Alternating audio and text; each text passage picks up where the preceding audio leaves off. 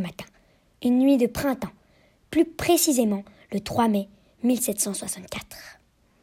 Nous sommes au château de Versailles, dans la chambre de la dauphine. Marie, Joseph, Caroline, Éléonore, Françoise, Xavier de Saxe. Et oui, elle a beaucoup de prénoms. Marie a huit enfants, dont trois décédés avant l'âge de dix ans. Parmi les cinq enfants survivants, il y a Louis-Auguste, Louis-Stanislas Xavier, Marie-Adélaïde Clotilde et Charles-Philippe. J'en ai oublié un, pardon, une. Elle s'appelle Élisabeth Philippine de France. Tu la traiteras sûrement de princesse pour gâter, de peste, mais non, elle a eu un comportement qui demande une bonne dose de courage. Je vais vous raconter la fabuleuse chronique d'Élisabeth de France, la bonne dame de Montreuil. Élisabeth Philippine de France naît le 3 mai 1764. Elle commence sa vie dans le luxe. Elle dort dans une somptueuse suite à Versailles.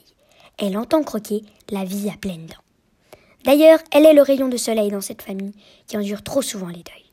Mais très vite, les choses se gâtent.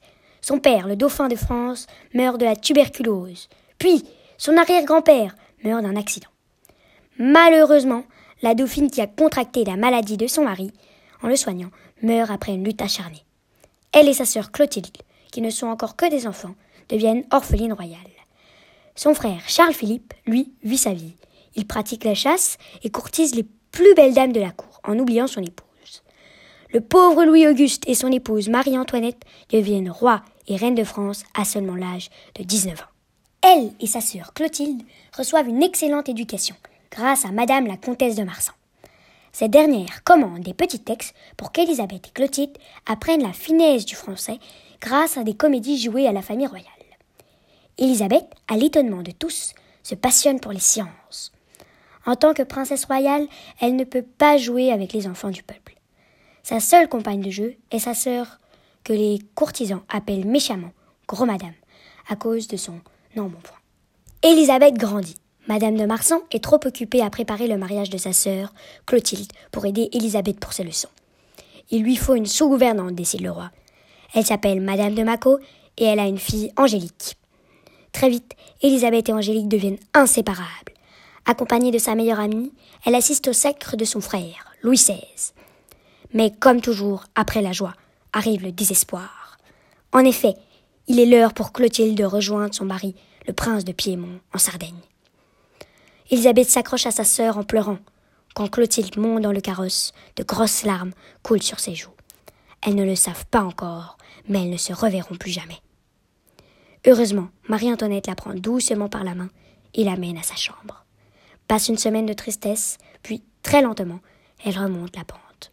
Le roi, qui meurt d'envie que sa babette, et oui, le roi appelait sa petite sœur d'un petit nom affectueux, retrouve le sourire, organise un grand concours où tous les pages de la cour sont conviés. Elisabeth a une passion folle pour les chevaux, alors bien évidemment, le sourire commence à réapparaître sur son visage. Vient le temps pour Elisabeth de se marier.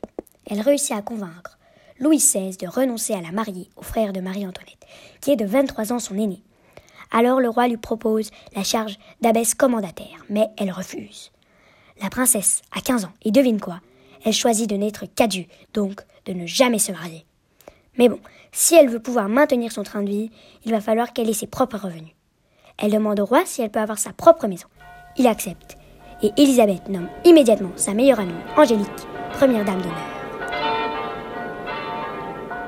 Un jour, lorsque Élisabeth passe devant l'ancienne demeure de la famille Rohan-Guéméné, sa belle-sœur Marie-Antoinette lui dit Vous êtes ici chez vous, c'est votre Trianon. Le roi, qui se fait un plaisir de vous l'offrir, me laisse celui de vous le dire. Élisabeth y séjourne jusqu'en 1789. Élisabeth utilise ses revenus pour aider les personnes qui sont le plus en difficulté. Elle multiplie les actes de piété, dont un célèbre que je m'en vais vous conter. Elle voulait qu'un fermier appelé Jacques et qui vivait en Suisse vienne pour soigner ses vaches destinées à donner du lait aux enfants qui avaient perdu leur mère. Le dénommé Jacques vint, mais il avoua plus tard qu'il y avait une seule chose qui lui manquait, sa promise. La reine la prit et demanda à une de ses suivantes d'envoyer une lettre à sa promise, en lui disant qu'elle pourrait devenir sa laitière. Cette histoire est à l'origine de la célèbre comptine Pauvre Jacques. Pauvre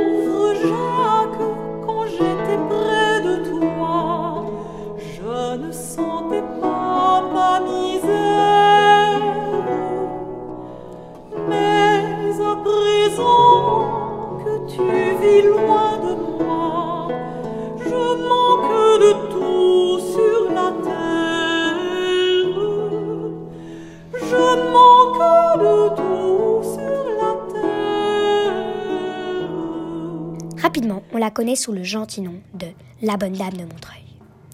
Elle offre notamment une somptueuse dot à Angélique pour qu'elle puisse se marier avec l'ambassadeur de France, Marc-Marie de Montbel, un gentilhomme dont Angélique s'était éprise.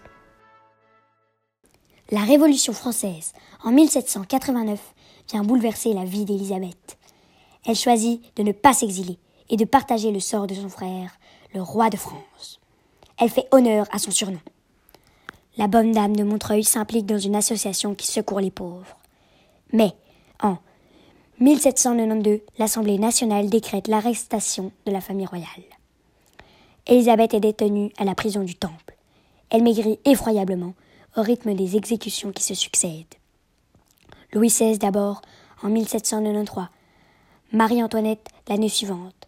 En mai 1794, elle est conduite en charrette à la place de la Révolution pour être guillotiné.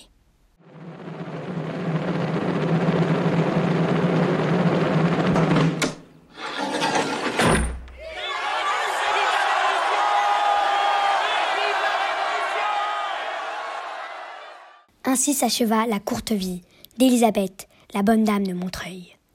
Les témoins prétendirent qu'à l'instant où elle reçut le coup fatal, une odeur de rose se répandit sur la place de la Révolution.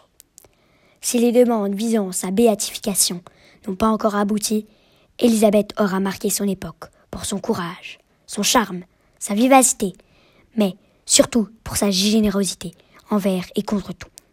Je vous propose de clôturer cette fabuleuse chronique par quelques mots de Georges Darbois, archevêque de Paris au XIXe siècle.